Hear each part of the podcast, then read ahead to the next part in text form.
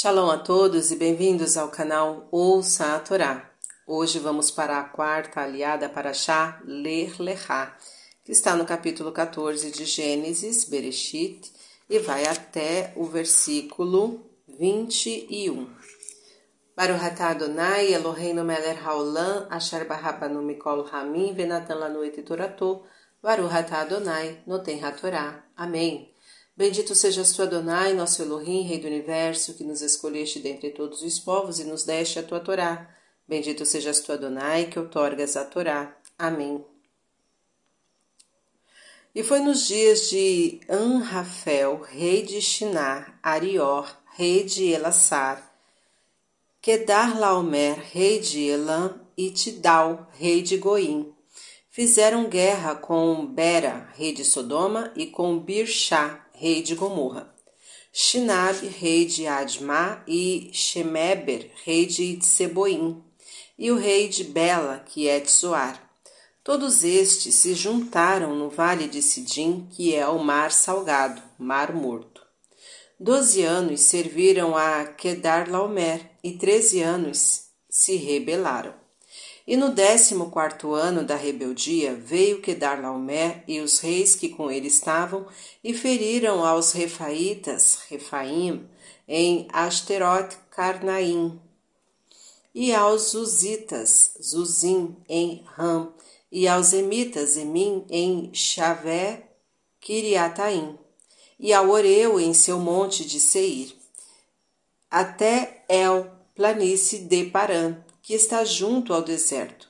E voltaram e vieram a En, planície de Mishpat, que é Kadesh, e feriram a todo o campo dos Amalequitas e também ao Amoreu que habitava em Hatsatson, Hatsatson, Tamar.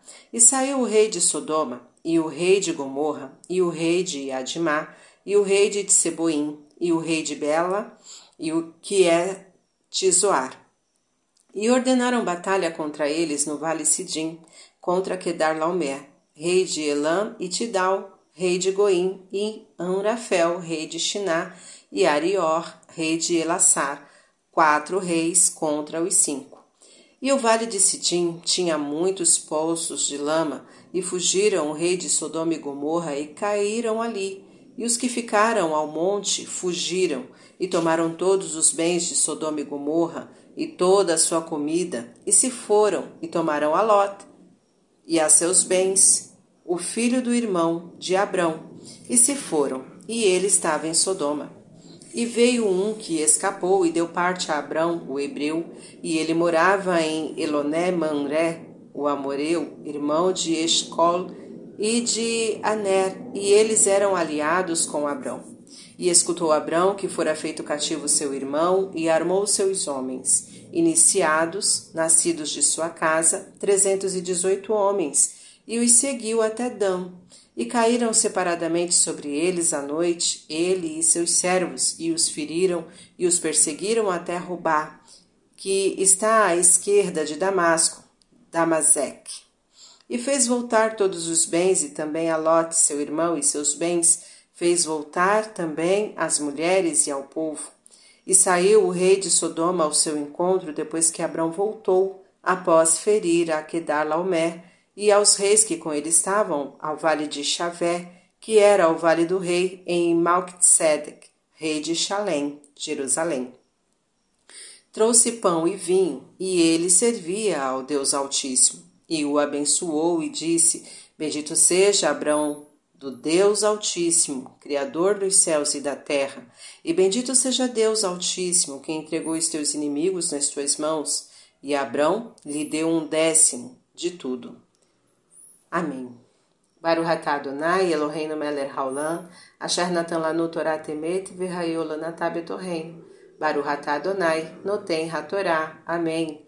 Bendito sejas tu, Adonai, nosso Elohim, Rei do Universo, que nos deste a Torá da verdade e com ela a vida eterna plantaste em nós. Bendito sejas tu, Adonai, que outorgas a Torá. Amém. Vamos então aos comentários. Sobre o versículo primeiro, nos dias de Anrafel. Segundo Midrash, este rei é o próprio Nimrod. Outros comentaristas dizem que se trata do famoso rei persa Hammurabi, criador do Código de Hammurabi, princípio do direito, que viveu em meados do século XX antes da Era Comum. Quando Abrão ainda vivia em Ur, o rei Nimrod havia mandado atirá-lo a uma fornalha devido à sua recusa em adorar ídolos e por pregar o monoteísmo. Já Kedar Laomer, o líder da aliança, é identificado como Elam, filho de Sem. Goim, o nome de um país. Chamou-se assim porque era habitado por diversos povos. Supõe-se que os habitantes desse país eram os próprios hititas. Versículo 2: Fizeram guerra. A Torá narra a guerra que ocorreu entre, 90, entre nove reinados da Ásia Menor e com Lot, sobrinho de Abrão, foi feito prisioneiro para mostrar-nos a estatura moral de Abraão e sua maneira especial de proceder. E fez voltar todos os bens, e também a Lot, seu irmão, e seus bens fez voltar. E disse o rei de Sodoma a Abraão: Dá-me as almas, pessoas, e os bens toma para ti. Abraão respondeu-lhe: Levanta minha mão ao Eterno, que nem um fio e até uma correia de sapato tomarei de tudo que é teu. Versículo 16 e também 21 a 23. Tal procedimento de Abraão não tem igual na história da humanidade. Sua luta não é devida a motivos particulares, à ambição ou a aspirações de glória, senão a de salvar os oprimidos das mãos dos opressores. Após a vitória, ele não quis aparecer como um herói, mas como um líder da paz, levando consigo a bandeira da moral. Versículo 12: Tomaram a Lot. Deus prometera dar a terra de Israel a Abraão como recompensa por sua caminhada. No entanto, a terra prometida recebeu-o com fome e seca, obrigando-o a procurar alimento no país vizinho. Então, logo retorna à sua terra, passa por outra experiência traumatizante, a guerra. E por que Deus precisava revelar os defeitos da terra logo no início da jornada de Abraão por ela? O rabino Sanson Rafael Hirsch encontra a resposta exatamente na pergunta. A terra de Israel, por sua natureza, não tem influência alguma, não quanto à abundância natural, nem no que se refere à sua independência política, e é justamente este o motivo pelo qual foi escolhida. Esta terra, por si só, não prometia fartura nem paz ela poderia adquirir estes atributos apenas se seus moradores estivessem, tivessem a consciência de que era a terra do grande desafio espiritual. Se o povo que a habitasse compreendesse que a moral absoluta fazia parte de seu território, então poderia viver nela. Se sentisse que as leis da justiça divina eram as fronteiras geográficas daquela terra, então ocorreria o milagre e a terra estaria segura, protegida e gozando de fartura espantosa.